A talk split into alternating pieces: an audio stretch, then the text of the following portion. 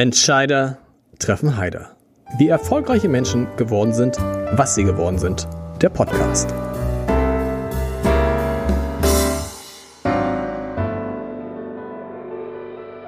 Herzlich willkommen. Mein Name ist Lars Heider und bevor jetzt gleich der Podcast mit einem der interessantesten Gespräche losgeht, das ich in diesem Jahr geführt habe, noch eine kleine Anmerkung eine kleine Aktualisierung. Wir haben dieses Gespräch tatsächlich ungefähr zehn Stunden geführt, bevor bekannt wurde, dass Donald Trump selber am Coronavirus ähm, erkrankt ist. Das heißt, dazu konnte ich meinen Gast, ich verrate noch nicht, wer es ist, äh, nicht befragen. Aber ich habe es natürlich jetzt im Nachhinein nochmal gemacht und er sagt, Trumps eigene Erkrankung stellt den Wahlkampf auf den Kopf. Eigentlich müssten jetzt auch die letzten Amerikaner erkennen, dass er ein miserabler Krisenmanager ist eigentlich? Das als kleine Ergänzung zu dem Podcast, der jetzt beginnt. Ein Podcast mit Stefan Lambi. Viel Spaß damit. Heute schwebt über diesem Podcast Donald Trump. Es ist wirklich so. Und wir werden zu zweit versuchen, ihn einzufangen, vielleicht ihn sogar zu verscheuchen. Wir damit meine ich natürlich vor allem meinem Gast, einen der erfolgreichsten deutschen Dokumentarfilmer, nicht nur Dokumentarfilmer, aber mit Dokumentarfilm ist er sehr bekannt geworden. Ich habe bei 15 großen Auszeichnungen, also auf dem Niveau so goldene Kamera, die er erhalten hat, habe ich aufgehört zu zählen. Es sind also noch viel mehr. Ich freue mich sehr über Stefan Lambi. Herzlich willkommen, der eigentlich, lieber Herr Lambi, Sie müssten hier zusammen sein mit Klaus Brinkbäumer, dem ehemaligen Spiegel-Chefredakteur, denn Sie haben gemeinsam seit Juni 2019, also seit Juni vergangenen Jahres, Donald Trump und den amerikanischen Wahlkampf beobachtet, um, und da kommt es jetzt, darüber ein Buch zu schreiben, was ich gelesen habe, und einen Film zu machen. Und beides erscheint jetzt, und da habe ich gleich die erste Frage, das Buch, das heißt Im Wahn die amerikanische Katastrophe. Der Film heißt Im Wahn Trump und die amerikanische Katastrophe. Das ist ein kleiner, aber feiner Unterschied, den Sie natürlich erstmal jetzt erklären müssen. Es gibt noch einen Unterschied. Ah. Ähm, Im Film wird Trump und die amerikanische Katastrophe, das A von amerikanisch groß, groß geschrieben, richtig? Weil wir gesehen haben, dass es ja auch die spanische Grippe gab und das wird auch oh, das geschrieben und okay. ja, das ist für die Feinschmecker. Ja. Ähm, das Buch wird mit Sicherheit über den Wahltag hinaus äh, relevant bleiben. Es gibt das Weihnachtsgeschäft, es wird möglicherweise Diskussionen nach dem Wahltag geben, wird Trump äh, die Wahl akzeptieren. Wir werden sicher gleich noch darüber sprechen. Der Film wird aber eine Woche vor der Wahl ausgestrahlt. Und deshalb, um ganz sicher zu sein, haben wir den Film Trump und die amerikanische Katastrophe im Untertitel genannt. Haupttitel ist jeweils gleich Im, Im Wahn. Im Wahn. Wie sind Sie darauf gekommen, das zusammen mit Klaus Brinkbäumer zu machen? Das hat mich überrascht. Also offensichtlich kennen Sie beide sich schon länger ja, gar nicht so lange, seit drei, vier Jahren. Ich habe mal einen Film gemacht, der hieß Nervöse Republik mhm. und habe für ein Jahr die äh, deutsche, die bundesdeutsche Politik beobachtet genau. ähm, in Berlin, auch Journalisten. Ich war also in der Chefredaktion ähm, der Bildzeitung, ähm, habe da ein, zwei Tage völlig frei drehen können. Ich war auch bei Spiegel Online und in der Nacht des Brexit, das war im Juni, Juli, ich muss nachdenken, aber jedenfalls im Sommer 2016 ähm, habe ich morgens früh bei Spiegel Online ähm, gedreht bei der Auszählung der Stimmen in England und in Großbritannien, als sich die Briten gegen den Verbleib in der Eurozone und überhaupt in, in, in Europa, in der Europäischen Union entschieden haben. Und da lief mir dieser Klaus Brinkbaum über den Weg, der damals noch Chefredakteur war. Genau. Dann haben wir eine Großveranstaltung gemacht, moderiert von Anne Will, ähm, Frauke Petri kam, die Generalsekretäre von SPD und CDU und eben auch die Chefredakteure von Bild und eben äh, damals Spiegel. Und wieder war Klaus Brinkbäumer da. Dann wurde Klaus Brinkbäumer, ja, wie soll ich sagen, seine Zeit ging zu Ende ja. äh, beim Spiegel. Das war Ende 2018 und er meldete sich und wollte eine Tasse Kaffee mit mir trinken. Dann haben wir uns getroffen in einem ja, Café in Hamburg und er sagte, er möchte sich beruflich verändern. Dokumentarfilm interessiert ihn. Außerdem wird er wahrscheinlich mit seiner jungen Familie in die USA ziehen, wo er vorher schon lange gelebt hat als Korrespondent. Und wir haben dann, was man so schön sagt, äh, brainstormt. Und herauskam dann ähm, ein Projekt, mit dem wir auf den Norddeutschen Rundfunk zugegangen sind, dass wir Donald Trump und die amerikanische Politik und Journalisten, vor allem die großen Networks, mhm. die Nachrichtensender, für ungefähr ein Jahr lang beobachten. Also was ich vorher bei Nervöse Republik für die deutsche Politik gemacht habe, jetzt eben in den USA. Was wir nicht sehen konnten, ähm, dass die gemeinsame Arbeit ungefähr bis März äh, 2020 ging. Äh, da waren wir auch noch gemeinsam in den USA, immer mal wieder. Aber dann kam ich nicht mehr in die USA rein und Klaus Brinkbäumer, der in New York wohnte, nicht mehr nach Deutschland zurück. Also wir haben uns tatsächlich ein halbes Jahr lang nicht gesehen. Und deshalb wäre jetzt, deshalb ist er heute auch nicht hier. Vielleicht wäre, äh, wahrscheinlich wäre jetzt auch nicht, er wäre wahrscheinlich jetzt nicht in Deutschland, weil das wäre ja für jemanden, der aus den USA berichtet, fahrlässig, wenige Wochen vor der Wahl dann äh, nach Deutschland zu kommen. Er ist tatsächlich hier. Ist, ganz, ah, ist, ist, ist doch hier. Ganz frisch. Wow. Ganz frisch zurück. Äh, das liegt auch daran, dass jetzt eben Buch und Film kommt und okay, wir viele, doch. viele Interviews geben und das äh, Buch ist fertig. Der Film ähm, ist praktisch auch fertig. Wir werden ihn möglicherweise noch vor dem äh, Sendetermin Ende Oktober aktualisieren. Aber die Hauptarbeit ist geleistet. Insofern kann Klaus Brinkbäumer auch wieder hier sein. Dann wir haben uns vor wenigen Tagen das erste Mal seit einem halben Jahr wieder gesehen. Weil, und die Grundidee war, Sie machen alles zusammen. Wahrscheinlich wird es so sein, Klaus Brinkbäumer macht das, hat vor allen Dingen das Buch geschrieben nee. und Sie, nee. Nee. Ah, wir, okay. wir haben beides gemeinsam gemacht. Okay. Also wir, die Idee zum, oder sagen wir so, der Impuls zum Film kam von Klaus, mhm. der Impuls zum Buch kam von mir. Also genau. Verkehrte Welt, genau. Verkehrte Welt.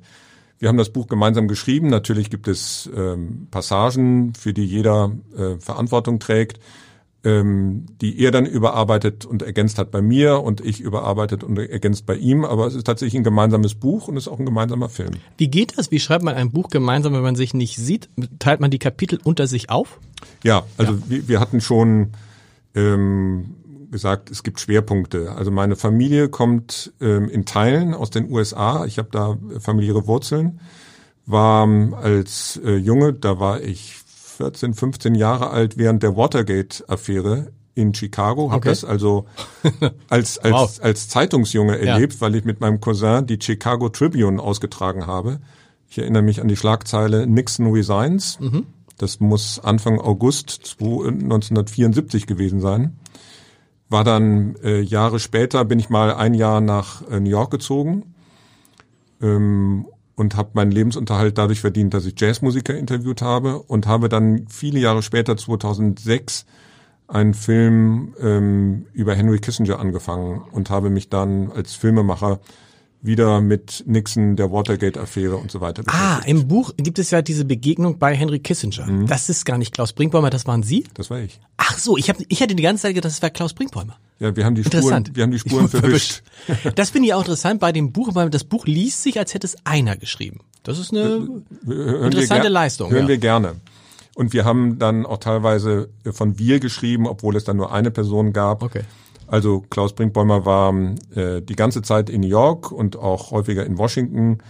Ähm, ich war bis Mitte März äh, zweimal für eine gewisse Zeit in äh, den USA. Also da war das Wir auch korrekt. Das haben wir auch gemeinsam recherchiert. Wir haben gemeinsam Interviews geführt, aber ab Mitte März etwa ging das nicht mehr. Und dann habe ich aber aus Deutschland gearbeitet, genau. auch arbeiten können. Zum Beispiel äh, Bundesaußenminister Heiko Maas ist ja auch nicht mehr in die USA gereist. Den habe ich dann in Berlin interviewen können. Ähm, ich konnte einige Interviews über Skype führen. Und ähm, wir waren auch gemeinsam im Weißen Haus bis dahin äh, in Washington. Und ab diesem Zeitpunkt war Klaus dann alleine. Und wir haben aber die Interviews abgestimmt, wir haben die Dreharbeiten mit den Kameraleuten abgestimmt und das Buch, wie gesagt, gemeinsam geschrieben. Ich hätte mich ja sehr gefreut auf ein Interview, das Sie mit Donald Trump führen. Das ist nicht zustande gekommen, weil Sie es nicht wollten, weil er nicht konnte, weil er nicht wollte.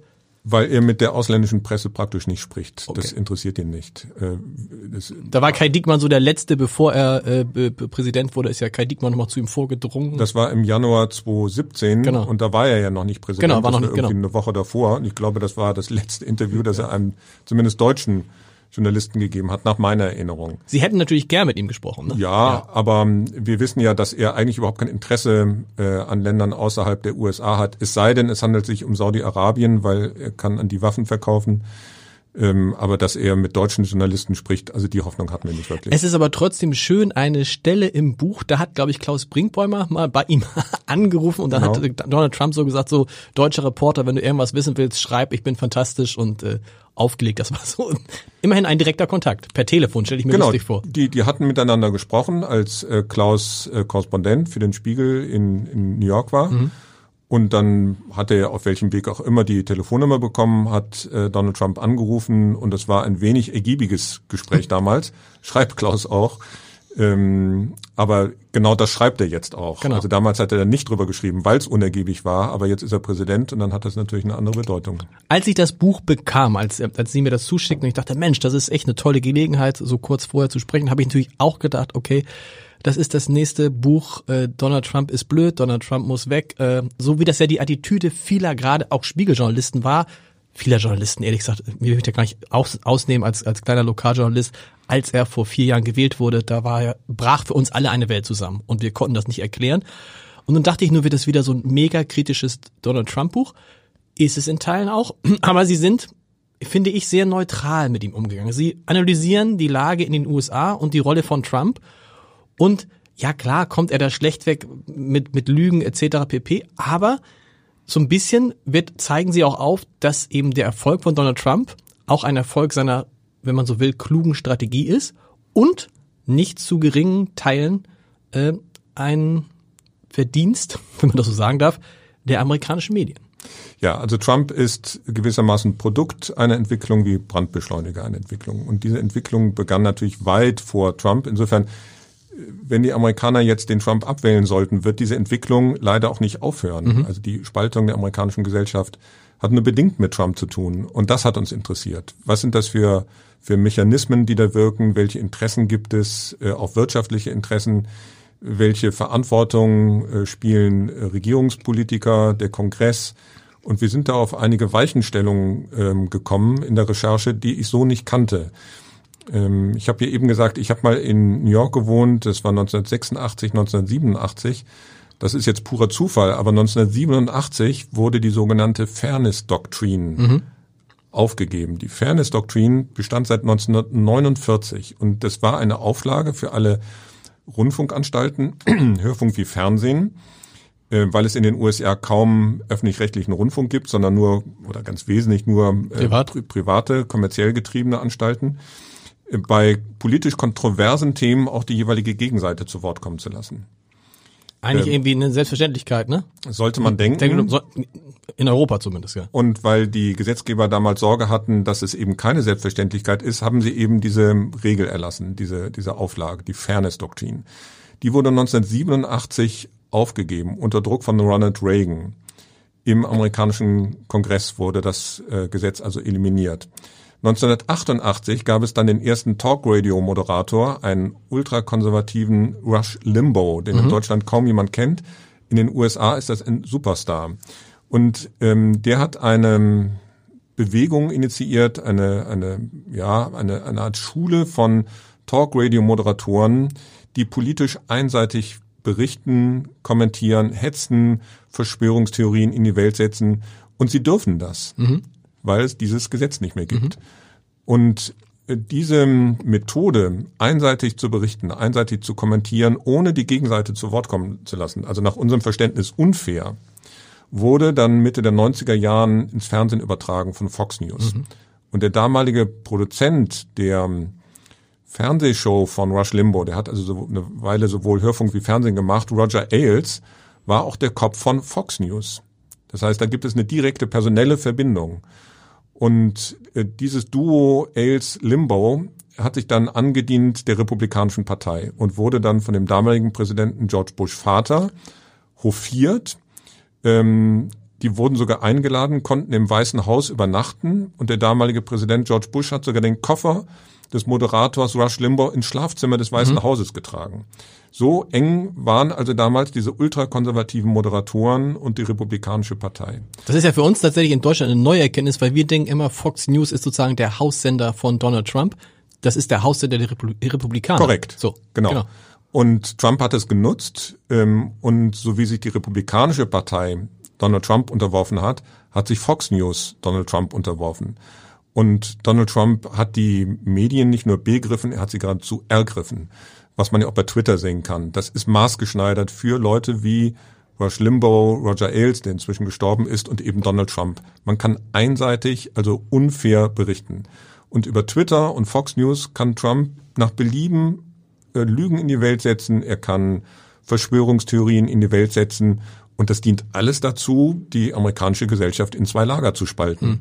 Und er hat es ja ganz, Sie beschreiben das in dem Buch ganz schön, wenn man sich vorstellt, so ein Morgen im Leben von Donald Trump. Der steht dann auf, relativ früh, dann nimmt er, weiß nicht, ob er sein Handy nimmt oder ob er sich in den Laptop setzt, egal, und haut dann so einen Tweet, ra Tweet raus, Tweet raus und, und weiß dann natürlich, zwei Minuten später ist das Breaking News. Genau. Weil da, da auf der anderen Seite die ganzen Journalisten stehen, und zwar nicht nur die Journalisten von Fox News, sondern von CNN, von der Washington Post, die diesen Tweet nehmen, weiter verbreiten, ja, sagen, der, was hat der Präsident da gesagt, dann Faktencheck und damit ist es eine unglaubliche Verbreitung, die aber nur er vorgegeben hat, niemand sonst. Also die Kolleginnen und Kollegen, die wir da rund ums Weiße Haus haben interviewen können und über Monate haben beobachten können, die klagen auch alle, weil sie unter Trump viel mehr arbeiten müssen noch als mhm. unter Obama. Schlicht weil der Trump so früh anfängt zu twittern und so spät aufhört zu twittern. Das heißt, der Tag beginnt mit einem Tweet, also für die Kollegen, mit einem Tweet von Trump und hört auf mit einem Tweet von ja. Trump. Und das war übrigens ein großes Problem im Wahlkampf 2015, 2016. Da haben die äh, amerikanischen Medien, auch die kritischen Medien, dem Trump zu viel Raum äh, eingeräumt, weil es auch gut für Auflage und Einschaltquoten war. Die haben den groß gemacht und haben jetzt in Teilen jedenfalls ein schlechtes Gewissen und schießen umso härter gegen Trump. Liebe Hörer von Lars Haider, machen Sie gerne Sport? Falls ja, haben Sie vielleicht auch schon einmal das Gefühl gehabt, dass Sie Ihre Ziele nicht so erreichen, wie Sie es gerne möchten? Denn viele Freizeitsportler unterschätzen, welche Bedeutung die Ernährung für den Erfolg hat. Egal, ob es darum geht, abzunehmen, einen Marathon zu laufen oder die Alster in einer Bestzeit zu umrunden. Über dieses Thema spreche ich in dem Gesundheitspodcast Forever Young vom Lanzerhof. Mein Name ist Nils Behrens und ich treffe jede Woche einen anderen Experten – es geht immer darum, ein gesünderes und glücklicheres Leben zu führen. Sie finden Forever Young überall dort, wo es Podcasts gibt. Und jetzt geht's weiter mit Entscheider treffen Heider. Das ist eine interessante Parallele zu Deutschland, wo ja der Vorwurf immer gegenüber vielen Fernsehsendern war, Talkshows, ihr habt die AfD erst groß gemacht, auf einem anderen Niveau. Aber tatsächlich sind sind die Medien ja so ein bisschen auf seine Strategie reingefallen und haben dann alles, was Trump gemacht hat, sofort kommuniziert und übertragen, weil sie wussten, boah, der ist immer für ein Eklat gut, der ist immer für eine Schlagzeile gut, der ist immer für hohe Einschaltquoten gut.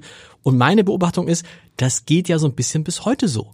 Also, ne, wenn Trump zum Flugzeug geht, dann wird er gefilmt und wenn er dann die Krawatte abmacht, wird er gefilmt. Der Mann ist ja omnipräsent und ich habe immer das Gefühl, viele merken gar nicht, dass sie ihm total auf den Leim gehen das ist völlig korrekt, was Sie beschreiben und das weiß Trump übrigens auch. Er hat jetzt gerade erst einen Tweet in die Welt gesetzt, da schreibt er sinngemäß, ihr amerikanischen Medien, auch ihr Fake, News Medien, ihr werdet traurig sein, wenn ich eines Tages mehr nicht mehr Präsident sein werde, weil das schlecht für eure Einschaltquoten ja. äh, sein wird. Und da hat er völlig recht ähm, die, die, die werden ihn, also jedenfalls diejenigen, die wirtschaftlich äh, Verantwortung haben für die Medienunternehmen, die werden Trump vermissen eines Tages. Selbst, selbst die New York äh, Times oder die Washington Post, die haben ja dank Trump ja. Auflagenzuwächse gehabt. Das Interesse an, in Klammern, Politik aber es ist natürlich eine neue Politik, die, man verfolgt das ja selber auch. Mir geht das ja auch so, denkt, boah, was erzählt er? Unvergessen diese Geschichte äh, in, in Corona-Zeiten, wo er sagt, ob man dieses Desinfektionsmittel, womit man sich die Hände reinigt, ob man sich das nicht auch intravenös und dann denkst du so, hat das gerade der Präsident der Vereinigten Staaten von Amerika gesagt? Man stelle sich vor, Angela Merkel oder Frank-Walter Steinmeier würde den Leuten raten, trinkt Desinfektionsmittel. Und aber ja. Die Präsidentschaft von Trump ist ein einziges Spektakel. Äh, seit vier Jahren. Und davon profitieren viele. Ja. Natürlich Trump, aber auch die Medien, die Republikanische Partei mit den ganzen Senatoren, die jetzt in der Nähe der Macht sind. Aber es ist natürlich ein gefährliches Spiel, weil das geht zu Kosten der amerikanischen Demokratie, der amerikanischen Gesellschaft. Ja. Und die leidet darunter seit, also natürlich schon viel länger, haben wir ja gerade darüber gesprochen, aber insbesondere seit Trump Präsident ist, der daran ein massives Interesse hat, die demokratischen Institutionen zu delegitimieren, auch die Wahl zu delegitimieren. Äh, das macht er ja seit Monaten und sagt, das wird eine unfaire, eine manipulierte Wahl sein und baut natürlich einer möglichen Wahlniederlage vor.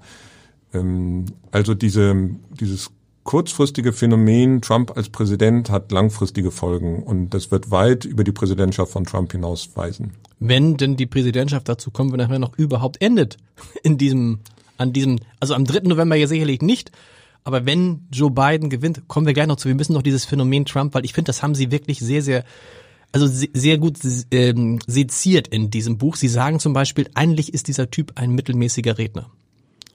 aber die Bühnen für ihn werden halt immer größer, weil jede Regung, jeder Satz von ihm halt übertragen wird. Und dann denkt man, wenn jeder Satz übertragen wird, dann muss der Mann ja was zu sagen haben. Und es, selbst wenn es mittelmäßig ist, hören es halt viel, viel mehr Leute, als ehrlich gesagt früher Barack Obama zugehört haben. Wenn Trump etwas versteht, dann ist es Fernsehen. Der Mann lebt im Fernsehen. Mhm. Der äh, schafft es, also mittelmäßig hin, mittelmäßig her, ähm, einzelne Soundbites so zu artikulieren, äh, dass sie in den Nachrichten landen und dass man sie twittern kann. Das hat er schon vor Twitter geschafft und jetzt erst recht. Insofern ist das eigentlich, also ich lasse jetzt mal die politischen Inhalte und seine aggressive Rhetorik weg, der, der passende äh, Präsident für dieses Medienzeitalter. Mhm.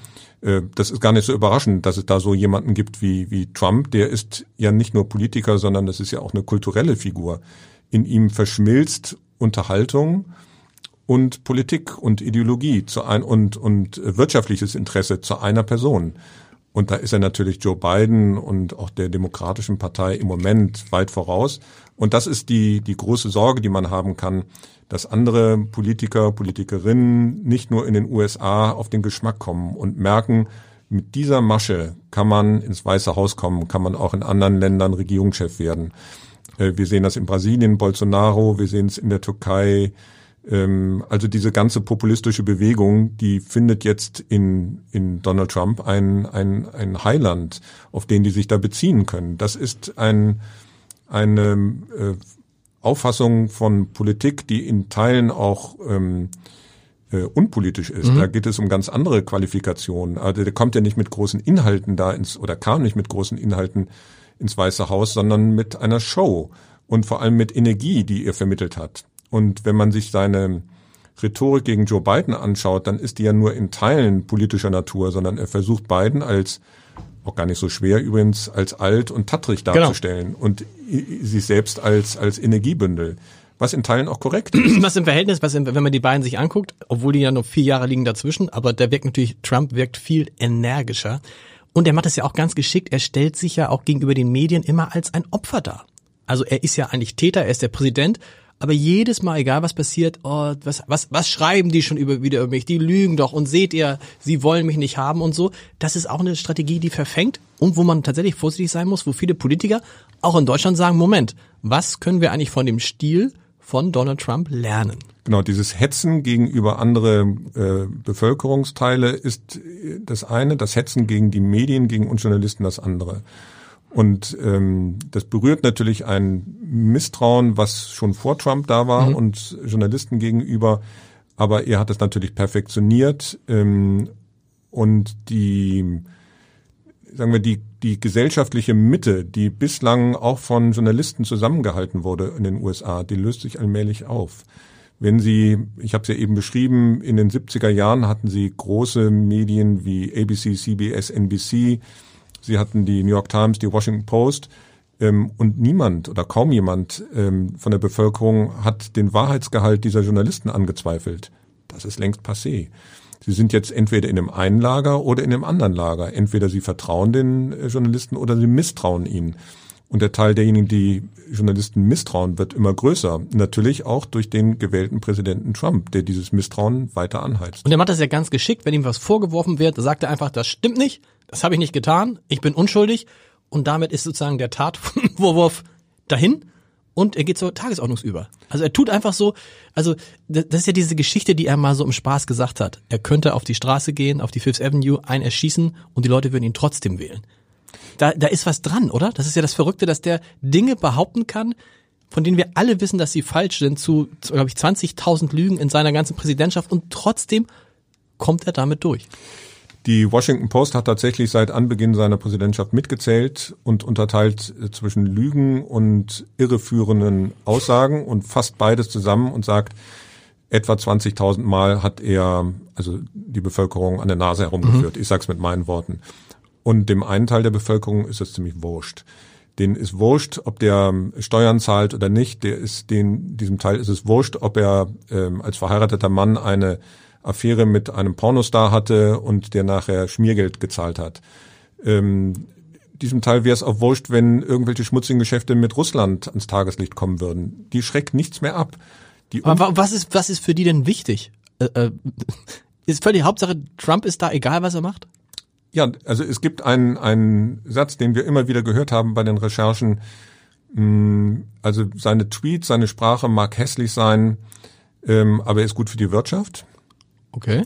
Und es, er ist gut für unser Selbstbewusstsein. Er gibt uns so eine Art Stolz wieder. Ah, okay. Und das berührt natürlich die äh, viel tiefer liegende Identitätskrise äh, der Amerikaner, die auch äh, eben schon kurz darüber gesprochen, Jahre, wenn nicht gar Jahrzehnte zurückgeht.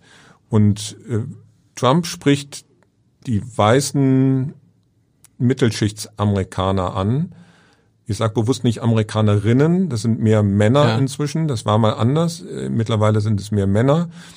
Und er hetzt, ähm, um diese Weißen anzusprechen, gegen den Latino-Anteil der Bevölkerung.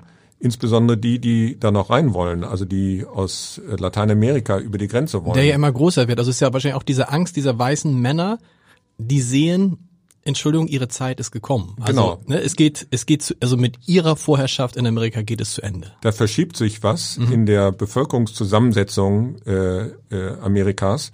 Das ist übrigens auch die Hoffnung der Demokraten, mal unabhängig von dem etwas schlappen Kandidaten mhm. Joe Biden, dass alleine wegen der Zusammensetzung der amerikanischen Bevölkerung, die sich innerhalb der letzten vier Jahre auch nochmal verändert hat, die Wahlaussichten für die Demokraten besser sind als 2016. Und die anderen, das wird jetzt, das ist eigentlich eine kluge, äh, eine kluge Analyse. Für die anderen ist Trump deswegen so wichtig, weil egal was gegen Amerika gesagt wird, ihr kriegt das mit Corona nicht hin. So, egal, wir sind Amerikaner. Ist doch egal, was die anderen sagen, die sind eh gegen uns, aber wir sind Amerikaner, Punkt. Und darauf können wir stolz sein und den Rest erledigt Trump. Ja, und das funktioniert dieses Spiel funktioniert vor allem, indem man also diese Identitätsbildung wegen der großen Identitätskrise, mhm.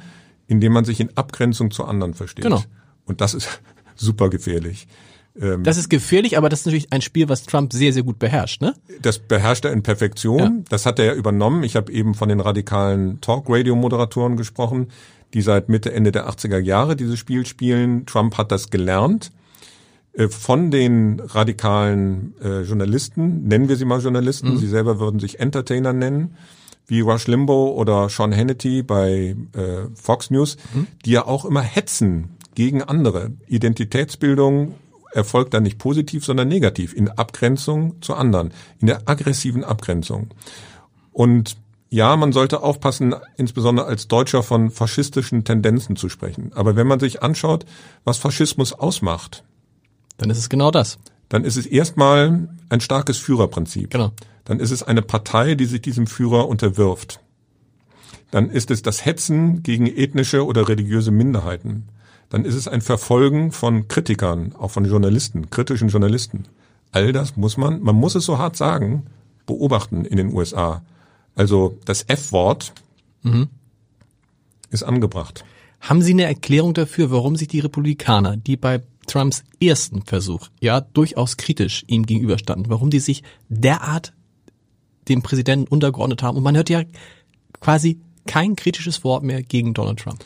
Wir haben das an einem Beispiel mal untersucht. Lindsey Graham mhm. ist der Senator, der republikanische Senator von South Carolina. Der wollte 2015 selber Präsident werden, genau. hat also konkurriert gegen Donald Trump. Die haben sich fürchterlich gezofft.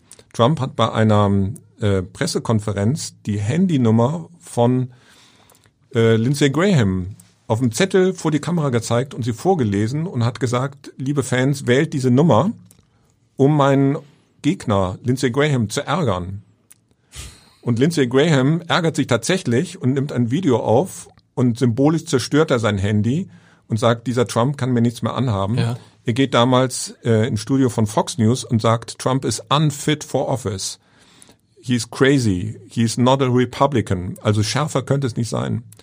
Und dieser Lindsey Graham, den wir im Übrigen interviewen konnten, mhm. also kurz, mhm. ähm, der spielt jetzt mit Golf, mit, mit Trump Golf und ähm, spricht eigentlich nur gut über den Präsidenten. Und die einzige Erklärung ist, ähm, dass er an die Fleischtöpfe der Macht will.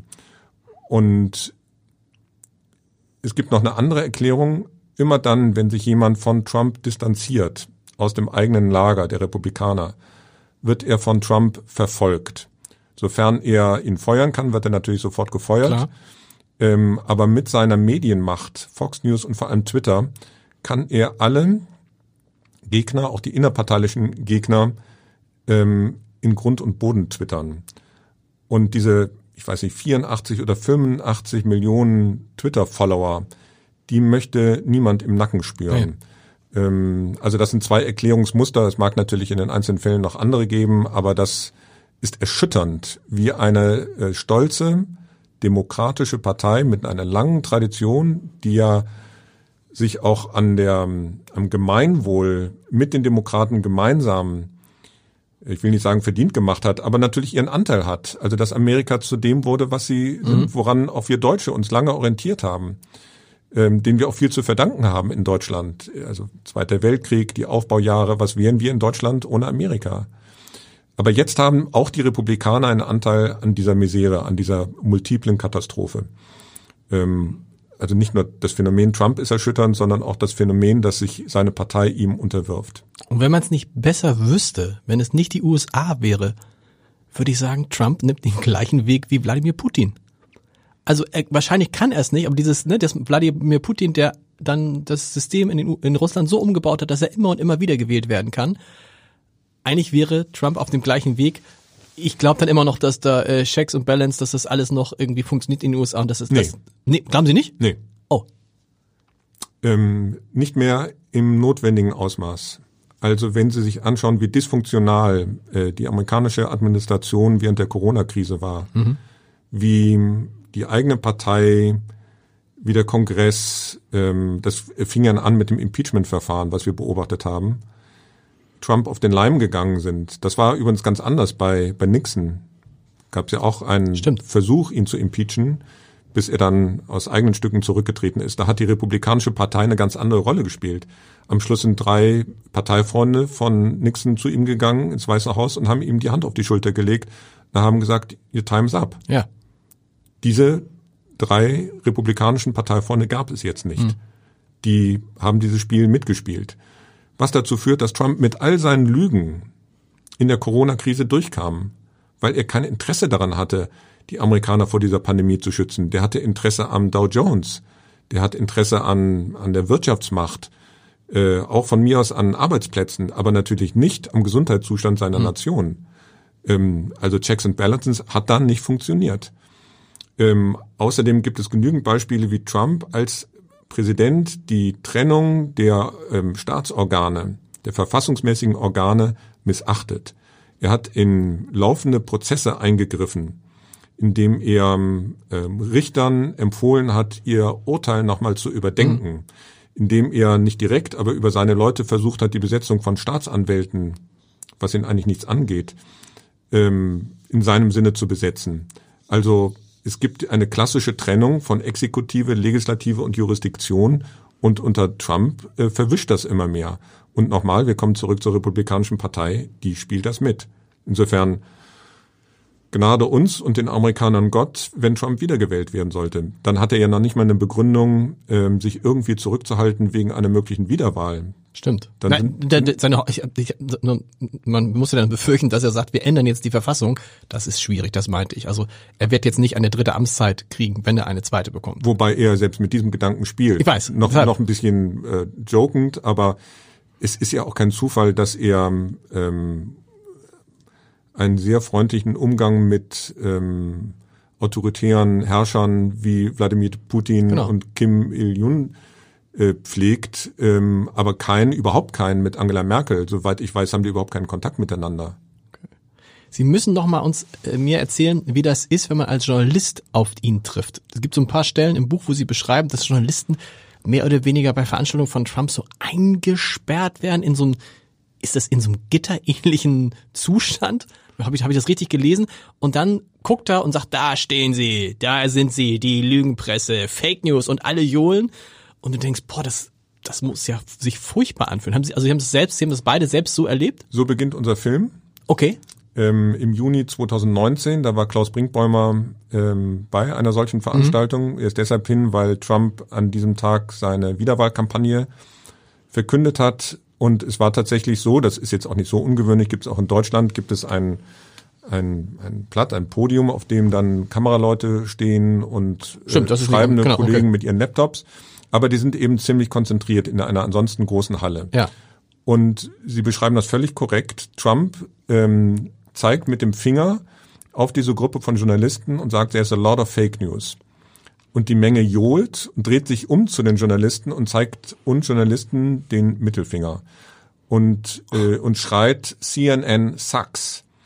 Und wir haben nur deshalb äh, einigermaßen Glück haben können bislang, also Klaus Brinkbaumer und ich, weil wir als ausländische, als deutsche Journalisten nicht leicht zu identifizieren mhm. und erst recht nicht einzuordnen sind. Deshalb, wir konnten eigentlich problemlos mit den Menschen reden. Aber wenn sie da prominenter CNN-Reporter sind, dann gehen sie dann nicht mehr ohne Bodyguard rein. Wow. Ähm, Jim Acosta, ja. ein sehr prominenter White House taucht auch, taucht auch, glaube ich, im Film und im Buch in beiden auch. Genau, ne? genau, wichtige Figur, weil der bietet dem Trump in Pressekonferenzen immer wieder die Stirn, der bekommt Morddrohungen. Mhm.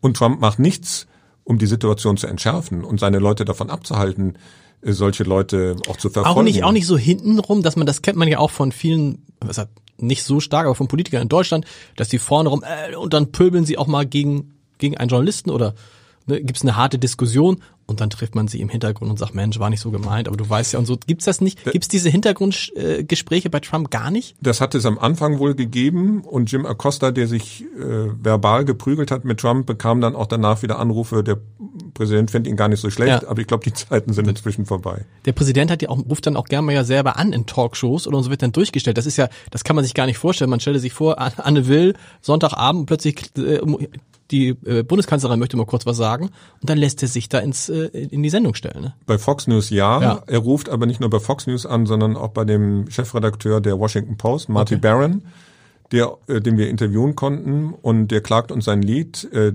der wird dann natürlich nicht auf Sendung äh, gestellt ähm, oder in irgendeinen Podcast eingeladen, sondern Marty Barron von der Washington Post lässt ihn dann sein Klage, Klagelied singen und lässt ihn auflaufen. Aber Klaus Brinkbäumer schreibt auch, das muss er ja geschrieben haben, so ganz kann man sich dem der Faszination Trump in in so einer großen Runde nicht entziehen. Ne? Also so im, im, im sinngemäß habe ich das, das schon, dass er die Massen mitnimmt, dass es ein Spektakel wird. ich kann man, mal, kann ne? mal eine Szene beschreiben, die wir beide gemeinsam ja. erlebt haben. Das war Ende Januar 2020 ähm, in Wildwood, New Jersey. Das ist ein kleiner Badeort südlich von Atlantic City.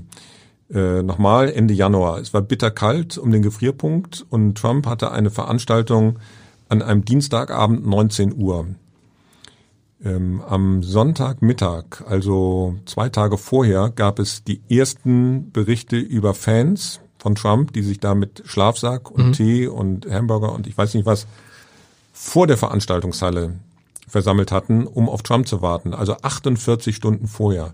Als wir dann da ankamen, sind wir auf solche Leute getroffen. Ähm, und da standen inzwischen 10.000 Leute ähm, also weit über 10.000 Leute. Und da war mir klar, und das kenne ich aus Deutschland so nicht. Also ich habe viele Wahlkämpfe beobachtet. Also seit Helmut Kohl. Nee, da hat keiner ge ge gekämpft vorher, nee. Da, da wartet keiner nee. in der Kälte 48 Stunden vorher. Mm, dass der Trump eine richtige Bewegung ausgelöst hat und dass die Leute ihn verehren. Ähm, und wenn man jetzt Trump mit Biden vergleicht, ja, der Biden wird respektiert, er wird vielleicht auch gemocht, äh, vor allem deshalb, weil er nicht Trump ist, also das Gegenmodell ist. Aber niemand würde für ihn 48 Stunden vorher bei null Grad kampieren. Nee. Ähm, das muss man alles wissen, um zu verstehen, wie Amerika in diesem Wahljahr tickt. Und warum es dann am Ende doch noch eine Überraschung geben kann. Weil es ja nicht nur darum geht, wen die Amerikaner gut oder schlecht finden, sondern wem es gelingt, seine Wähler zu mobilisieren. Klar. Und das schafft Trump, glaube ich, besser als Joe Biden kann man sich selber dieser Faszination entziehen als neutraler Beobachter, wenn man ihn dann sieht bei so Reden mit dieser Leidenschaft, mit dieser Energie, mit diesem brutalen Brechen von Konventionen, was ja alles offensichtlich funktioniert? Also mir fällt das nicht schwer, mich okay. zu entziehen. Vielleicht habe ich auch zu viel über Journalisten, Entschuldigung, über Politiker berichtet. Ähm, also ich habe da einen etwas nüchternen äh, Blick mein Blick geht eher in die andere Richtung. Also nicht in Richtung Trump, sondern in die Richtung derjenigen, die ihn da bejubeln. Und wenn man in die Augen derjenigen schaut, das sind ja keine, also jedenfalls nicht alle ähm, schlechten Menschen. Nee. Ähm, ich habe Familie da, meine, also in Teilen, meine Tante, also die Schwester meiner Mutter ist in den 50er Jahren ausgewandert. Ich habe Cousinen und Cousins, äh, einer davon ist Hardcore-Trump-Fan. Ich liebe meinen Cousin mhm. und ich glaube auch umgekehrt. Also wir verstehen uns bestens und äh, besuchen uns gegenseitig. Aber ich verstehe in den Gesprächen, warum er Trump verehrt, was an dem dran ist. Und ich wundere mich natürlich über meine Familienangehörige, die ähm, äh, natürlich auch Zeitung lesen und Fernsehen und ähm, auch mitbekommen, dass der Präsident sie belügt und trotzdem werden sie ihn wählen. Das ist das Irre, es ist anscheinend egal. Aber das haben wir vorhin analysiert, das ist egal, weil es darum gar nicht geht. Es gibt ja immer das, das, das, das einem, was einem Psychologen raten, wenn es einen Streit gibt. In der Familie oder mit einem Kunden oder auch mal mit einem Leser, dann sagen sie, du musst immer äh, unterscheiden zwischen der Sachebene und der emotionalen Ebene. Und selbst wenn du sachlich richtig bist, gibt es viele Leute, die sagen, das interessiert mich gar nicht. Ich will jetzt, dass er sich bei mir entschuldigt. Also wenn jemand zum Beispiel ähm, nehmen wir mal an, dass ein Leser kriegt das Hamburger Abendblatt morgens nicht zugestellt und ruft dann ganz empört bei mir an. Dann nützt es nichts, wenn ich sage, wissen Sie was, der Zusteller heute Morgen, der hatte verschlafen und äh, der musste seine Kind, das interessiert ihn nicht. Der sagt, wissen Sie, es tut mir leid. Und so ein bisschen ist es vielleicht da, dass die Argumente uns so nicht interessieren, sondern es interessiert vor allen Dingen, wir brauchen einen, auf den wir stolz sein können, der sagt, Amerika ist toll. Punkt aus. Es gibt noch einen, stimmt, es gibt noch einen Punkt, den der der den Trump von allen anderen Kandidaten in den USA, übrigens auch in Deutschland, wesentlich unterscheidet. Und wie gesagt, ich habe viele Wahlkämpfe mhm. beobachtet äh, und tue das jetzt auch äh, in Deutschland, auch im nächsten Jahr im Bundestagswahlkampf wieder. Normalerweise werden ähm, Politiker und Politikerinnen, äh, mit Merkel haben wir ja eine sehr erfolgreiche Kanzlerin, äh, versuchen, möglichst viele Wähler anzusprechen, möglichst die Mehrheit. Trump versucht das nicht. Zielgruppen. Der hat überhaupt kein Interesse ja. an allen Wählerinnen und Wählern. Der hat ein Interesse an etwa der Hälfte der Wähler.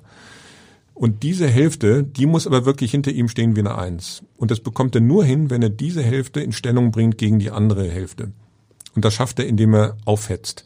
Indem er die andere Hälfte nicht als Gegner, sondern als Feinde darstellt. Als Linksradikale, als Antifa, als diejenigen, die ähm, Interesse daran haben, dass Städte brennen, dass geplündert wird und so. Das ist natürlich kompletter Bullshit. Also auch was Joe Biden betrifft, also dem man das wirklich nicht unterstellen ja. kann. Aber das ist die Art und Weise, wie Trump die eine Hälfte der Bevölkerung gegen die andere aufhetzt. Und das ist eine Art von Wahlkampf, mit der er 2015, 16 Erfolg hatte, wie wir wissen, und was er jetzt wieder versucht. Der ist also auch nicht in der Lage, seinen Wahlkampf äh, der aktuellen Umfragemisere irgendwie anzupassen. Der hat einmal auf diese Schiene gesetzt und das zieht er jetzt durch. durch. Sie schreiben das so schön in dem Buch. Ähm, wir alle haben gedacht, dass ihn die Präsidentschaft normalisieren würde, aber sie hat ihn hysterisiert. Er wurde immer irrer. Das trifft es. Und wenn man dann während dem Tag, in dem wir diesen Podcast aufzeichnen, ist das erste äh, Duell hinter den beiden, äh, liegt hinter uns, das Duell zwischen Joe Biden und ähm, ähm, Donald Trump. Und wenn man sich das anguckt, denkt man, man denkt eigentlich, das kann gar nicht wahr sein, dass das wahr ist. Das ist ja auch nachvollziehbar, weil er durch seine Wahl gemerkt hat, äh, dass 60 Millionen Amerikanerinnen und Amerikaner das gut finden, wie mhm. er das macht. Also das ist vielleicht kein Liebesbeweis, aber doch eine warme Form der Anerkennung. Und natürlich ist er davon ausgegangen und zu Recht davon ausgegangen, dass er mit dieser Masche durchkommt, dass er Erfolg hat.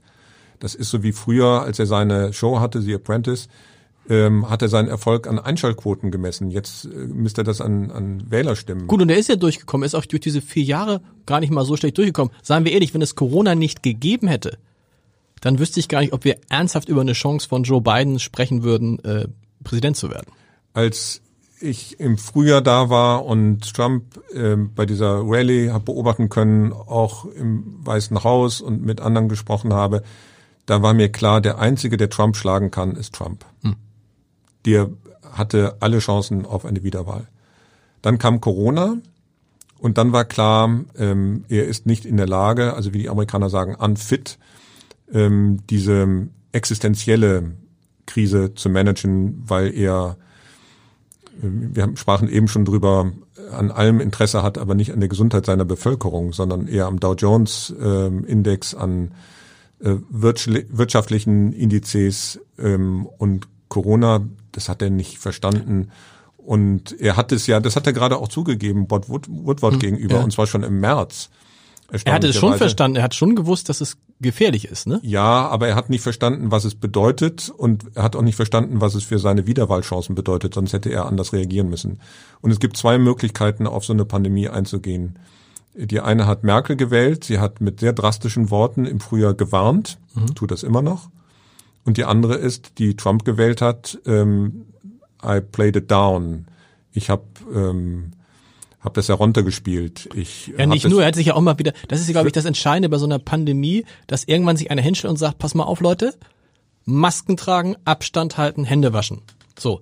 Und Trump hat ja dann gesagt, vielleicht muss man mal Desinfektionsmittel schlucken. Es ist gar nicht so schlimm. Es ist gleich wieder vorbei. Es kommt ein, also du hast keine, er hat, am Ende hat, hat die, haben, haben die Amerikaner keine klare Ansage bekommen, so wie wir. Und das Ergebnis sehen wir jetzt. Und Masken tragen, das ist ja nun äh, nachgewiesen, das sagen seine eigenen Leute. Genau. Hilft. Äh, hilft, sagt sogar einer seiner, der Chef der CDC, das ist die, die Seuchenbehörde in Atlanta, hat neulich unter Eid gesagt, äh, dass nach äh, seiner, nach seinem Wissen Masken tragen wichtiger äh, sein wird als Impfstoffe. Mhm. Ähm, und Trump hat aber sehr früh gesagt, ähm, ja, das mit den Masken, das kann man machen. Und ich werde es nicht tun. Genau. Was ist das für ein Signal, so. wenn der Präsident sagt, äh, müsst ihr gar nicht? Und natürlich trägt er Verantwortung für ähm, Tote. Man muss es so hart sagen. Für viele. Sie, dem Buch, Sie zitieren im Buch eine Statistik, wenn Trump anders reagiert hätte, hätten 84 Prozent der Toten, der Corona-Toten in Amerika würden heute noch leben. Das ist ein Zitat, aber es ist natürlich nicht, genau. nicht, unsere Erhebung, weil klar. wie sollten wir auf so eine Zahl klar. kommen?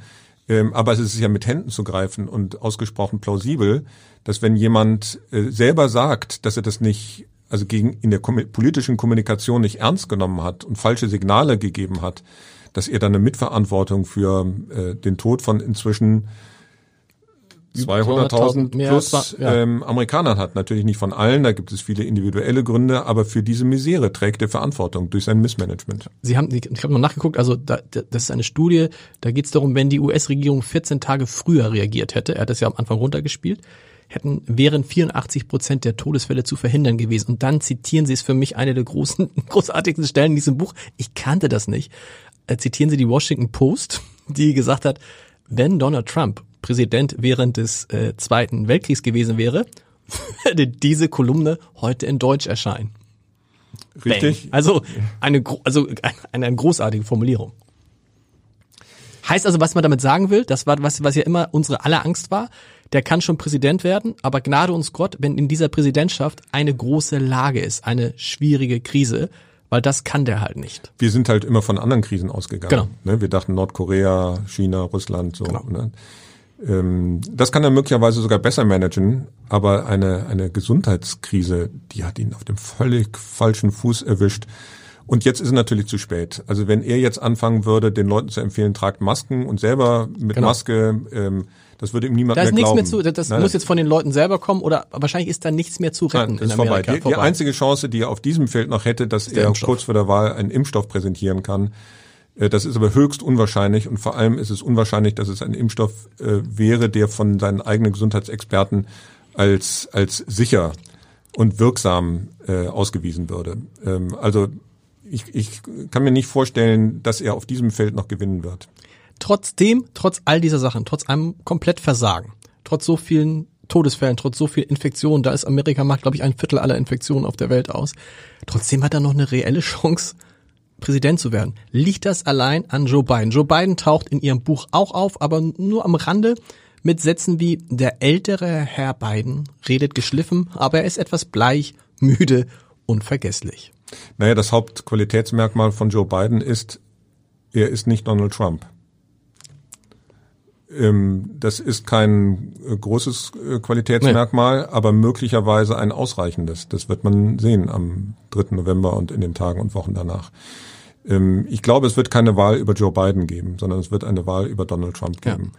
Ja. Ähm, da kann ich aus Gesprächen äh, zehren, die ich mit meinen eigenen Verwandten in den USA führe, die sagen, ja, gut, dass es da diesen etwas älteren Herrn Biden gibt, aber die reiben sich an, an Trump im positiven wie im negativen Sinne. Insofern ist es ein Referendum über den amtierenden Präsidenten. Das heißt, bei diesen Duellen, da könnte auch Trump ganz alleine stehen, den man dann befragt, weil spielt das eine Rolle?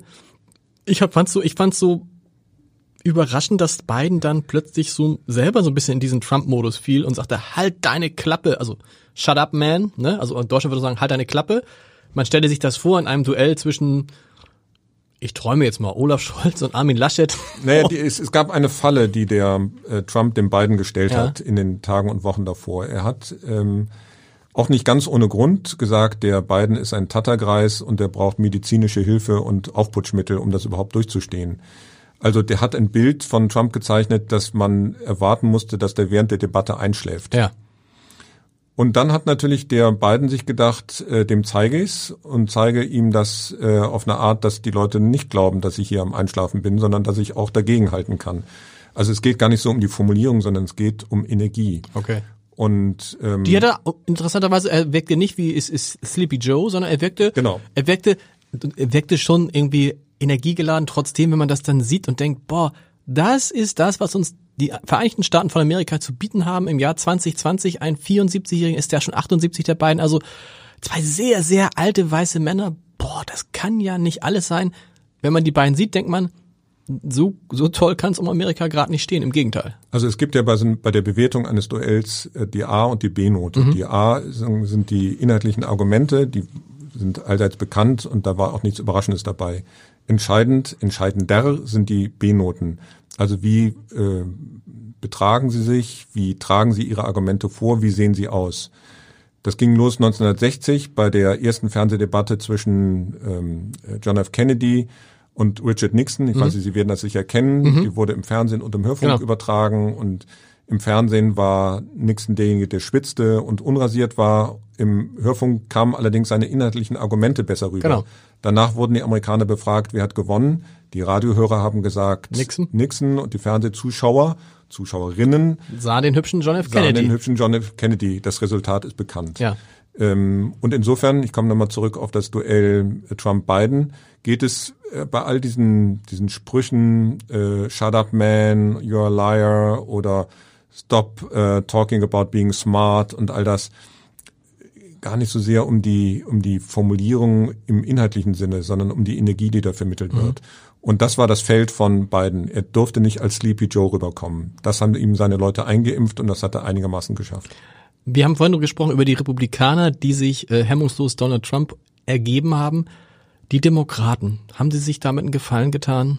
Joe Biden zu nominieren? Es ist ja erstaunlich, dass ein Volk von 330 Millionen Einwohnern, sind jetzt nicht alle politisch interessiert nee. und auch nicht alle in der Demokratischen Partei, es nicht schafft, einen Kandidaten, einen Gegenkandidaten gegen einen ähm, angeschlagenen ähm, Donald Trump ins Feld zu führen, der jetzt nicht 77 oder 78 Jahre alt ist und der zu Recht ähm, den Beinamen Sleepy Joe trägt. Mhm. Also klar, sollte den Namen nicht in der politischen Debatte nutzen, aber das ist ein alter Herr. Ja.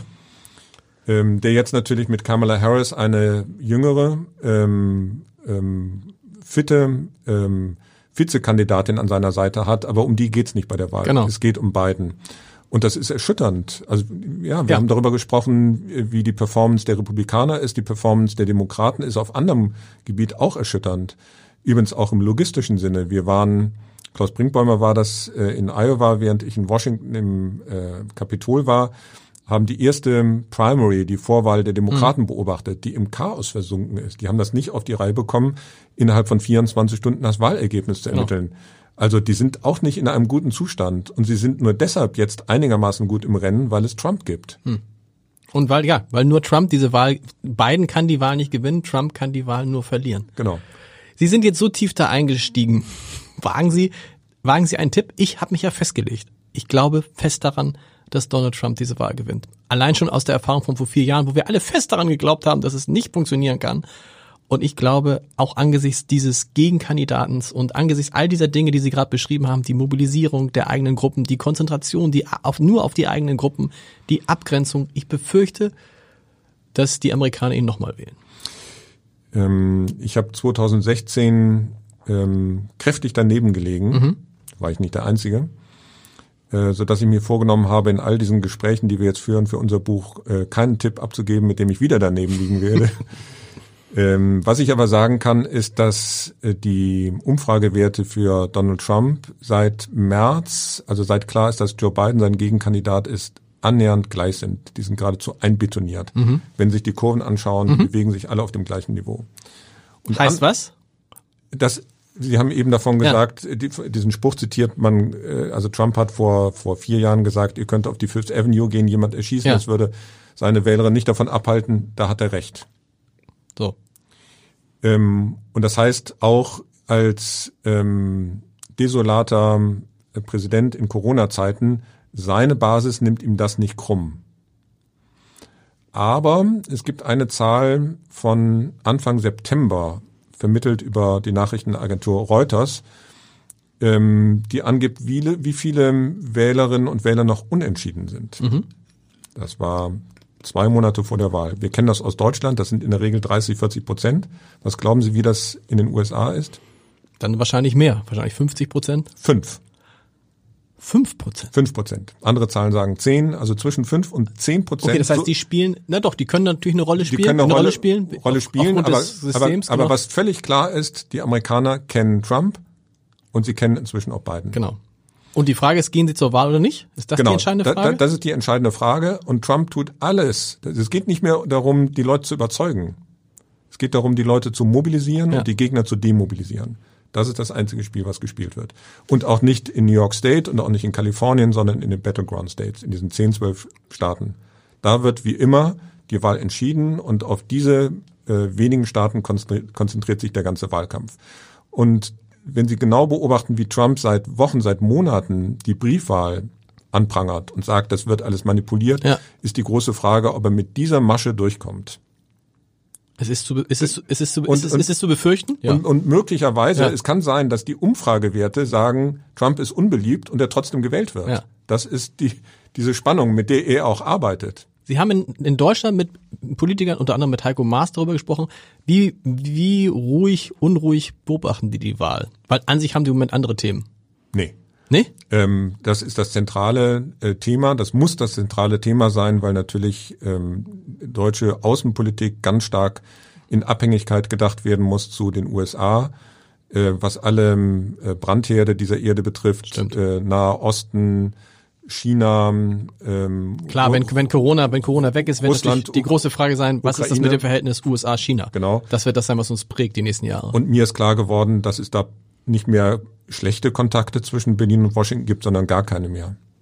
Also die reden praktisch nicht mehr Auch miteinander. Auch die Außenminister nicht miteinander. Das war ja immer noch in der Anfangsphase von, von, von Trump war das ja immer noch so eine Linie, wo es noch funktionierte über das Auswärtige Amt. Mike Pompeo war doch gerade in Europa. Ja. Und wen hat er besucht? Osteuropäische Staaten. Ja. Ich glaube, er war in Slowenien. Ja, stellen Sie sich vor, Sie sind der amtierende Bundesaußenminister und Sie bekommen mit, dass Ihr Amtskollege, mit dem Sie einiges zu besprechen haben, nach Slowenien statt nach Deutschland Aber reist. kann, hat Nichts Heiko, gegen Slowenien. Ja, aber hat Heiko Maas nicht irgend so eine Handynummer von Pompeo, nur weil es anrufen kann und sagen, sag mal, was können wir mal kurz sprechen? Ja, Stelle ich mir das vor dass der deutsche Außenminister ein mag sein, dass es ja, da noch so eine geht nur keiner ran. so ein rotes Telefon gibt, aber wenn Sie sich anschauen, wie die übereinander reden, ja. wie Heiko Maas übrigens auch im Interview mit uns über Trump geredet hat und wie Trump über die Amerikaner, Entschuldigung, über die deutschen Kollegen spricht, dann ist klar, äh, ja, vielleicht telefonieren die miteinander, aber konstruktiv stelle ich mir das nicht vor. Und es recht nicht auf der Ebene der Staats- und Regierungschefs, also Merkel und Trump. Ähm, da wird es irgendwelche Höflichkeitskonnollationen ähm, geben, wenn irgendjemand stirbt oder so. Aber dass die in der Sache irgendwas zu bereden haben, die, die Zeiten, ich, ich glaube, die hat es nie wirklich gegeben. Ich glaube, das war von Anbeginn an so, dass Trump kein Interesse an Merkel hatte. Merkel ist ja hingereist. Ich war damals dabei, mhm. 2017 im, im Frühjahr. Okay. Äh, war dann mit im Weißen Haus äh, und konnte sehen, wie sich Angela Merkel Mühe gegeben hat. Natürlich ja. sind die wesensfremd. Aber man kann Merkel nicht vorwerfen, es nicht wenigstens versucht das zu haben. Das Ergebnis ist gleich null. Sie müssen zum Schluss, wir müssen schon, wow, wir haben so eine Stunde erstmal ununterbrochen, aber das war, das war hochinteressant. Sie müssen mir zum Schluss nochmal Ihren, Ihre Tricks verraten, wie Sie das machen in Ihren Dokumentationen, die ja oft mit Politikern zu tun haben. Und ähm, die reden offensichtlich immer alle gern mit Ihnen. Wie? Das ist ja so ein Trick, den ich würde mir gern abschauen. Mhm. Und das ist der eine Punkt und der andere Punkt ist dann, sie selber tauchen ja gar nicht, also man hört auch auf ihre Stimme gar nicht. Also sie stellen ja, sondern das ist ein sehr, sehr kluges, aneinander geschnittene Material, das wirkt wie als, als wäre es choreografiert. Aber ist es natürlich, kann es nur in Teilen sein, weil sie nicht wissen, was die Leute sagen. Erste Frage aber, wie, warum vertrauen ihnen die Politiker offensichtlich so und öffnen sich dann, lassen sich so fallen? Das müssten Sie natürlich die Politiker fragen. Also warum die das tun. Genau. Aber ich, Sie haben ja vielleicht auch so einen, so einen Trick. Kann, kann, ich, kann ich nur mutmaßen. Also es gibt, das heißt Trick ist das böse böses Wort, aber also ja, so, nein, genau. nein, es gibt glaube ich zwei drei Elemente, die in dem Zusammenhang wichtig sind. Also erstmal, ähm, ich bin ja nicht auf eine schnelle Nachricht aus, mhm. sondern ich mache ergebnisoffene Langzeitbeobachtungen und äh, verfolge genau wie bei diesem Thema, über das wir gerade sprechen, ähm, einige Politiker, Politikerinnen über ein Jahr, manchmal zwei Jahre. Trump haben wir uns, wie gesagt, seit, seit Juni 2019 näher angeschaut und auch mit vielen Journalisten gesprochen. Mhm. Das heißt, man lernt sich kennen. Ähm, und wenn man dann ein Interview führt, ähm, sagen wir mit Horst Seehofer, Wolfgang Schäuble, ähm, damals auch Helmut Kohl, mhm dann finden die das ganz gut über ein Thema, und so sprechen wir zwar ja auch gerade mal nicht in vier, fünf Minuten wie bei einer Pressekonferenz zu sprechen, erst recht nicht, wenn Ihnen da jemand gegenüber sitzt, der nicht mit der Attitüde kommt, gestehen Sie, okay. sondern ich möchte was verstehen. Ja. Ähm, also halbwegs offen, natürlich nicht ohne äh, Vorkenntnisse, ist ja klar. Ähm, aber die gerne mal so einen Gedanken über einen längeren Zeitraum in einem Interview entwickeln. Und die die Filme inzwischen auch kennen. Genau, das hilft natürlich auch total. Ne? Und, ja. und wenn es etwas gibt, was mir am Herzen liegt, dann ist es, die mögen oder müssen meine Filme nicht, nicht mögen. Aber sie müssen wissen, dass sie fair behandelt werden. Und es gibt immer wieder Reaktionen, ja, ich war nicht einverstanden hier und damit, aber dass mir jemand vorgeworfen hätte, nicht fair zu sein, das habe ich noch nicht gehört. Welche Rolle spielt, dass es tatsächlich Filme sind? Dass es auch von der, also von der Qualität her was anderes ist als die tägliche Berichterstattung? Naja, da kommt mir natürlich ein Umstand sehr zugute. Also wenn man das in so eine Spitzenposition der Politik geschafft hat, dann ist man eitel. Genau. So, und die wollen natürlich gerne gefilmt werden. Und und auch mal schön gefilmt werden, ne? mit schön aus, das sind ja schön ausgeleuchtet, ja, tolle Hintergründe. Das also ist, ist, aber, ja, ist aber nicht mein Interesse, nur einen Werbefilm für die zu machen, weil äh, die aber haben. Aber es kann ja trotzdem gut aussehen. Daran so. haben wir ein Interesse und das finden die dann auch gut, wenn sie sich sehen, aber das ist nicht der entscheidende Punkt. Eins muss ich noch dazu sagen, das ist mir wichtig. Ich komme nicht als Privatperson da an, sondern ich komme in der Regel als Repräsentant der ARD an. Mhm.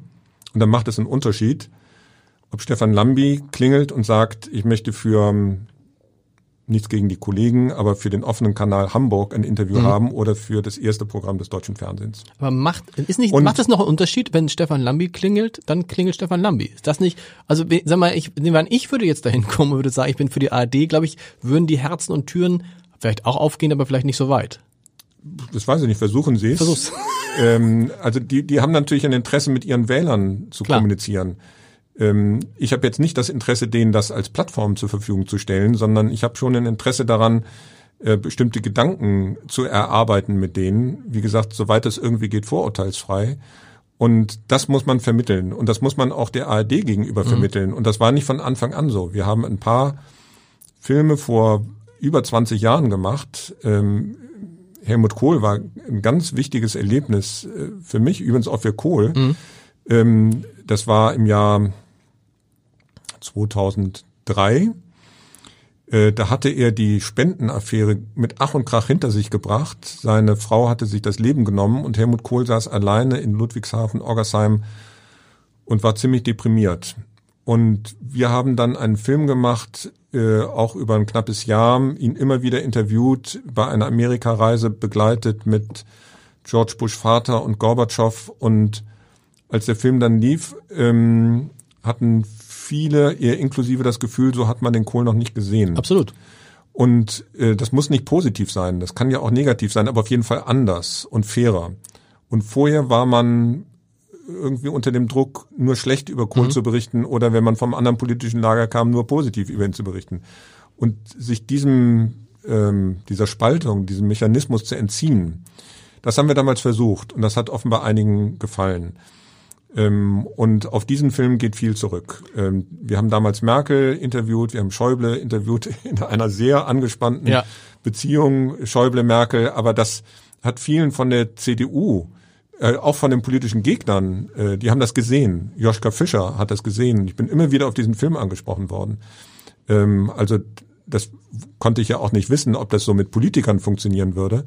Ich hatte ursprünglich gar nicht vor, Filme über Politiker mhm. zu machen. Ich wollte, war früher mal an Musik interessiert, aber habe dann gemerkt, dass es eine Art und Weise ist, ähm, offener und vielleicht auch fairer und unvoreingenommener über politische Prozesse zu berichten, aus dem möglicherweise mehr entstehen kann, als wenn man in einem siebenminütigen Beitrag jemanden nagelt. Und die man sich sehr gern anguckt. Ich habe mich immer gefragt, wie geht das dann, wenn sie so einen Politiker irgendwohin mitnimmt? also irgendwie, nehmen wir Kohl oder ne, Mensch hier, äh, Gorbatschow, ich habe hier ein Filmteam, das begleitet mich. Da sind ja teilweise Szenen dabei, wo man denkt, wie kann das sein, dass die dabei sind? Naja, das ist äh, schon eine lange Vorbereitung. Also, also Sie fragen denjenigen, den Sie interviewen und sagen, könnte ich mal dabei sein und der klärt das dann?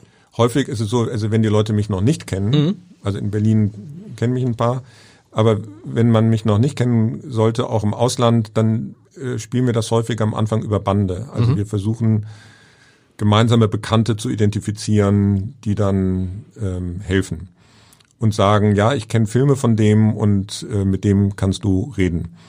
Und das hat immer wieder funktioniert. Wie fanden Sie ähm, sowas ähnliches hat ja ähm, hat ja äh, vielleicht noch ja, ein Zusatz. Ja. Es gibt allerdings auch Fälle, bei denen es nicht funktioniert. Okay. Dann nämlich, wenn vor allem Politiker, Politikerinnen sagen, sie wollen den Film vor der Ausstrahlung sehen. Dann geht's nicht, oder? Machen Sie das? Und das machen wir nicht. Nee. Äh, erst recht nicht, wenn Sie den Film abnehmen wollen. Also Zitate, also das ist ja so üblich Zitate. Zitate, insbesondere wenn sie juristisch relevant sind. Okay. Also wenn ein Whistleblower mit uns spricht und dann sitzt ein Anwalt daneben, dann kann man über einzelne Sätze sprechen. Ja. Aber dass wir den ganzen Film zur Abnahme vorlegen, machen wir nicht. Natürlich nicht.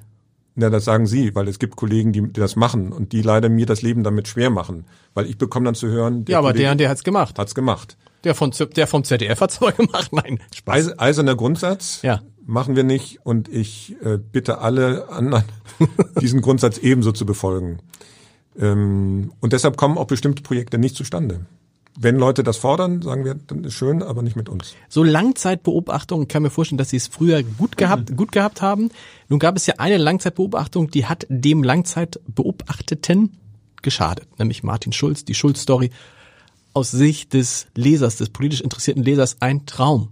Ein wirklich ein Traum. Ist, ist es schon verfilmt? Ist, nee, ist es als Theaterstück gibt es das? Es gibt als Theaterstück. Und es mhm. soll, glaube ich, auch verfilmt werden. Ich weiß es nicht. Äh, ist es seitdem schwieriger, wenn Sie jetzt keine Ahnung ich spinne, Olaf Scholz fragen, kann ich Sie nicht mal nächstes Jahr begleiten während der Kanzlerschaft? Das, äh, oh Gott, während der Kanzlerschaft. Mhm. Da ist mein Hamburger Herz wieder aus mir rausgehüpft. Ähm, werden Sie das stehen lassen im Podcast? Oder ja, kürzen? natürlich. Selbstverständlich. Ja, natürlich. Nee, es ist, es ist, es ist, glaube ich, äh, meine, äh, ist, glaube ich, bekannt, dass ich Olaf Scholz, dass ich ein, äh, dass ich Olaf Scholz zutrauen würde, Kanzler der Bundesrepublik Deutschland zu werden. Das ist eine persönliche Meinung. Ich, ähm, ich, wenn Sie wollen, können wir da in einem guten Jahr nochmal miteinander reden, weil das ist tatsächlich der nächste Film. Tatsächlich? Ja, also nicht über Olaf Scholz, sondern aber, über den. Aber auch über Olaf Scholz. Und die dürfen Sie dann alle also auch begleiten oder sagen die dann, komm doch zu den Terminen, wo wir sowieso äh, Wahlkampftermine haben oder so? Oder ist es jetzt schwieriger geworden durch die Erfahrung, die Martin Schulz gemacht hat? Nach meiner Erfahrung nicht. Also ich okay. habe ähm, für den Film Die Notregierung, da mhm. ging es um keinen guten äh, Zustand der großen Koalition im Herbst letzten mhm. Jahres, also vor Corona, da standen die auf der Kippe und es war nicht klar, ja. ob die das überhaupt nochmal äh, schaffen über die Hälfte der Legislatur. Ähm, Horst Seehofer begleitet im Flugzeug, im Auto und das war nach dieser Schulz-Story. Ähm, da habe ich keinen großen Unterschied gespürt. Ähm, das ist typabhängig. Merkel mhm. würde das nicht machen. Genau. Äh, Schäuble ähm, würde das machen. Ähm, bei Scholz weiß ich nicht genau. Ähm, also das nochmal, ich, ich, ich glaube nicht, dass die Schulz-Story ähm, das Spiel wesentlich verändert hat. Äh, wenn Politiker ein Grundvertrauen mitbringen und Merkel hat das nicht und auch ein Interesse. Ah, ist das das Kernproblem von Merkel, dass sie, dass sie kein Grundvertrauen zu Journalisten hat? Ja, und ich will ihr das gar nicht verübeln. Also wenn ich Regierungschef wäre, würde ich möglicherweise gar nicht anders handeln. Aber ähm, da ich jetzt einige kennengelernt habe, amtierende und mhm. ehemalige, mhm. kann ich, glaube ich, unterscheiden zwischen den Politikerinnen und Politikern, die uns, auch uns Dokumentarfilmern vertrauen. Vertrauen heißt ja jetzt nicht, der wird schon das, der wird schon mir nach dem Mund reden, sondern da geht es ja darum, der äh, hält sich an die Grundregeln des, also Fairness, ich, ich äh, beide kann, Seiten zu hören und so. Ich kann mal mit einem ja. Beispiel, wenn ich bei Schäuble anfragen würde, ähm, was ich getan habe, mhm. weil ich vor ein paar Jahren, also ich habe mehrere Filme mit und über Schäuble gemacht, 2015 einen langen Film mit ihm gemacht und der hat mich überall mitgenommen, im Flugzeug, im Auto, also ich habe Stunde um Stunde mit Schäuble gesprochen. Mhm dann merke ich, der vertraut mir. Und der muss mir vertrauen, weil nochmal, er hat nicht die Möglichkeit, die Interviews abzunehmen und erst recht nicht den ganzen Film. Ja. Was ich dann im Schneideraum mit diesem ganzen Material mache, darauf hat der Mann keinen Einfluss.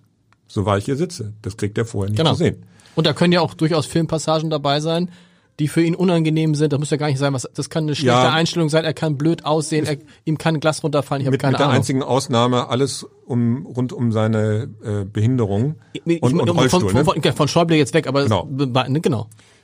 Nehmen wir Horst Seehofer. Ja. Ähm, genauso. Ich bin Stunde um Stunde mit Horst Seehofer durch, durch Europa geflogen, habe mit dem lange Interviews geführt. Der vertraut mir. Es geht nicht um Parteizugehörigkeit, das können die gar nicht wissen. Mhm. Und ich lege großen Wert darauf, dass sie das nicht wissen. Die können mich nicht einordnen. Das einzige, was sie, das einzige Bild, das sie von mir haben sollen, ist, dass ich sie fair behandle. Genau. Und vielleicht auch ergiebig, also im journalistischen Sinne ergiebig. Die wollen gefordert werden. Ich habe mit Schäuble mal ein Nachgespräch geführt zu dem Film. Da hat er über einen sehr prominenten Kollegen gelästert und hat gesagt, er hat mich gar nicht gefordert. Das ist übrigens auch das. Und, und das wenn ich mit denen Interviews führe, lange Interviews, dann geht's da um was. Ja. Und nur dann ist es auch für die interessant.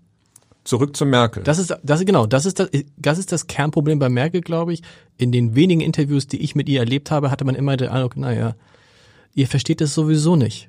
Ihr seid halt nicht, ihr fordert mich nicht, ihr seid mit mir nicht auf Augenhöhe und dann ist sie halt total schnell gelangweilt. Ja, Langeweile ist vielleicht das andere. Also, also Langeweile im Sinne, aber es ist halt, es ist, es ist doch, es langweilt sie im Sinne von, ihr seid mir intellektuell nicht gewachsen. Aber dann ist natürlich die große Frage, wer ist das schon? Ach, die Frage lasse ich mal unbeantwortet. Ja. Ähm, ich habe im Laufe von 20 Jahren, ich glaube sieben oder acht Interviews mit Frau Merkel ja. geführt. Erst als Generalsekretärin, als Parteivorsitzende, dann mehrere als Kanzlerin. Die Interviews wurden immer kürzer und immer unergiebiger. Ja. Das beruhigt mich so ein bisschen. Ja. Und sie gehen immer gleich los, ne? Ja. Sie setzt sich hin, sagt, wollen wir loslegen, oder? Da gibt's, da gibt's vorher nicht ja, irgendwelche. doch, äh, da, das, doch schon? das hat sich geändert. Okay. Also zum Schluss haben wir sogar gelacht miteinander. Wow. Im, also nach dem Interview war okay. sie gelöst äh, hat gescherzt und so. Also das will ich gar nicht, also ich will jetzt gar nicht so schlecht darstellen. Nur ihr Interviewverhalten und daraus kann man ja ablesen, was sie von uns Journalisten ja. hält. Auch insbesondere von uns Dokumentarfilmern. Nochmal, bei einem langen Interview von vielen Stunden und Dreharbeiten über Tage muss man jemandem vertrauen, weil der bekommt Material, genau. das er montieren kann, dass er auch mit anderen O-Tönen von anderen Leuten montieren, entgegengesetzt montieren kann. Das ist ihr ungeheuer. Da, da fühlt sie sich nicht wohl. Ähm, und deshalb am liebsten ist es ihr, es gibt fünf Fragen und dazu gibt es fünf Antworten. Tschüss und schönen Tag noch. Und muss man dann Politiker nicht mal zurufen, pass mal auf, dieses, dass ihr immer alles in der Hand haben wollt, dass ihr immer alles sehen wollt, dass ihr immer alles steuern wollt, damit tut ihr euch selbst keinen Gefallen. Denn wenn ein Politiker sagt, ich vertraue dir oder ich vertraue ihnen, machen sie das raus, dann hat man das natürlich auch den Anspruch in sich drin, eben nicht zu zeigen, wo der zum Beispiel derangiert aussieht, wo der einfach blöd aussieht. So wie wir bei Fotoauswahlen sage ich immer, Leute, das Foto ist zwar irgendwie ganz witzig, wie da, keine Ahnung, einer das Auge runterhängen hat, aber das drucken wir nicht, weil so würde man auch nicht dargestellt. Das ist unsere Verantwortung als Journalist. Und wenn man einem diese Verantwortung gibt, so übrigens wie das amerikanische Präsidenten ja früher immer gemacht hat, oder in Amerika überhaupt, wenn du ein Interview machst mit dem amerikanischen Präsidenten, da gibt es keine Autorisierung. Der sagt, ja. das Interview ist fertig und es ist deine Verantwortung, es so zu machen, wie wir es geführt haben. Es gibt aber eine wesentliche Unterscheidung. Also wenn es darum geht, jemanden sagen wir, im optischen Sinne hässlich, mhm. unvorteilhaft mhm. aussehen zu lassen, das äh, werden Sie befolgen, das befolgen wir auch. Was sollte daran, sollte uns daran liegen? Das ist nicht mein Interesse. Gibt, machen, gibt andere Medien, die sagen, oh witzig, da genau. ist der Träger verrutscht oder man, keine Ahnung. So, für die arbeite ich aber nicht. Genau. Äh, das hat schon Grund, warum ja, genau. ich dann für die ARD arbeite oder für ZDF, jedenfalls öffentlich-rechtliche Sender. Dann allerdings, wenn es politisch wird, dann sollten wir keine Gnade kennen. Und ich habe mit Annegret Kramp-Karrenbauer, die ich auch ein paar Mal habe interviewen können, ähm, erst in der Zeit, als sie noch Parteivorsitzende werden wollte, dann auch in der Zeit, als sie das war und ähm, sie es sehr schwer hatte, ein Gespräch, ein Interview geführt, auch ein mhm. langes Gespräch. Und da hat sie Dinge gesagt, die sehr offen waren, auch weil sie mir vertraut hat. Und die sie aber so gemeint hat. Mhm. Und warum sollte ich die nicht veröffentlichen? Nein, natürlich, aber ich meine, die, die, die, das wird dir vielleicht nicht gefallen ja. haben danach, weil es gab äh, keine gute Presse. Sie hat zugegeben, welche Fehler sie gemacht hat. Aber es war so, lag so deutlich in der Luft. Es wäre falsch gewesen, das zu verschweigen. Also erstmal ist die Frage, warum lässt man sich überhaupt auf ein Interview ein? Aber wenn man sich darauf einlässt, dann sollte man mit einem Grundvertrauen in das Interview. Genau, und dann äh, natürlich, aber mir geht's dann darum, wenn dann plötzlich äh, Annegret Kamp-Parrenbauer zum Beispiel anfängt, nehmen wir jetzt mal, oder der Politiker fängt an zu stottern ja, oder spricht irgendwie ein ja. Wort falsch aus. Ja. Das meine ich so, da gäbe es vielleicht auch Journalisten, die sagen, das klickt sich ja bestimmt toll hier so, ja, ja oder ihm fällt das Gebiss raus. Ich habe keine Ahnung. Alles so eine Sachen. Unser, man, unser Schrank ist voll ne? mit solchen Bildern. Genau. Die man eigentlich und die man dann einfach auch nicht zeigt. Ja, was man macht es einfach nicht und mich ärgert es auch jedes Mal, wenn es Journalisten gibt, die sowas machen. Aber das ist doch, und glaube ich, da können, da kann ein Vertrauen da sein, insbesondere wenn man mit jemandem ja länger unterwegs ist, dann stellt man ja fest, Gab es das schon mal, dass einer gesagt hat, ich breche das jetzt ab, also ich möchte nicht mehr, dass Sie mich begleiten? Äh, nee, aber es gab vor wenigen Wochen ein Skype-Interview mit einem Berater von Donald Trump, mhm. Sebastian Gorka. Mhm. Den haben wir tatsächlich begleitet. Und zwar ab dem Tag, an dem äh, Trump im Juni 2019 seine Wiederwahlkampagne verkündet hat, ähm, war der in Orlando, Florida, in äh, mit 18.000 amerikanischen Trump-Fans zusammen. Klaus Brinkbäumer hat ihn kennengelernt und dann haben wir den äh, besucht ein paar Mal in seinem Studio. Der hat also wie hier so ein, äh, so ein Radio-Studio mhm. ähm, und ist inzwischen ein erzkonservativer Radiomoderator, der Trump immer wieder berät. Zwischendurch war es nicht, weil er bei Breitbart war und enger Buddy von Steve Bannon war. Mhm. Mit dem ist er ins Weiße Haus gekommen, dann ist er entlassen worden. Inzwischen ist er wieder Berater. Und mit dem haben wir offen, ja teilweise auch sehr kontroverse Interviews geführt. Das letzte Interview, das ich mit ihm geführt habe, musste über Skype geführt werden. Und da gab es eine etwas harmlose Frage von mir ähm, zu diesem missglückten Wahlkampfauftritt in Tulsa. Mhm. Ähm, da sollten 20.000 Leute genau, reingehen und, und es waren nur 6.000 da. Genau. Und als Gorka diese Frage witterte, ich hatte sie noch nicht zu Ende gestellt, ähm, fängt er an, mich zu beschimpfen. Ich würde ja nur Fragen gegen Trump stellen. Mhm. Und er würde hiermit das Interview beenden, es sei denn, ich würde hässliche Fragen über die Demokraten stellen, was nicht mein Interesse war. Dann? Also es geht mir weder darum. Meeting beenden, oder was war dann, ja? Dann hat er auf den Knopf gedrückt und das war's. Weg. Und ja, das ist unangenehm. Unangenehm, klar. Aber es zeigt was. Ja. Und die Stelle können Sie im Film sehen. Und wir beschreiben sie auch im Buch. Vielen Dank. Also ich, wir sind ge gespannt auf den Film. Den Film gibt es Ende Oktober, 28. Oktober, 6, 26. Oktober in der ARD. In der ARD. Und das Buch gibt's jetzt schon im Handel. Richtig. Vielen Dank, hat großen Spaß gemacht. Lars Heider, herzlichen Dank.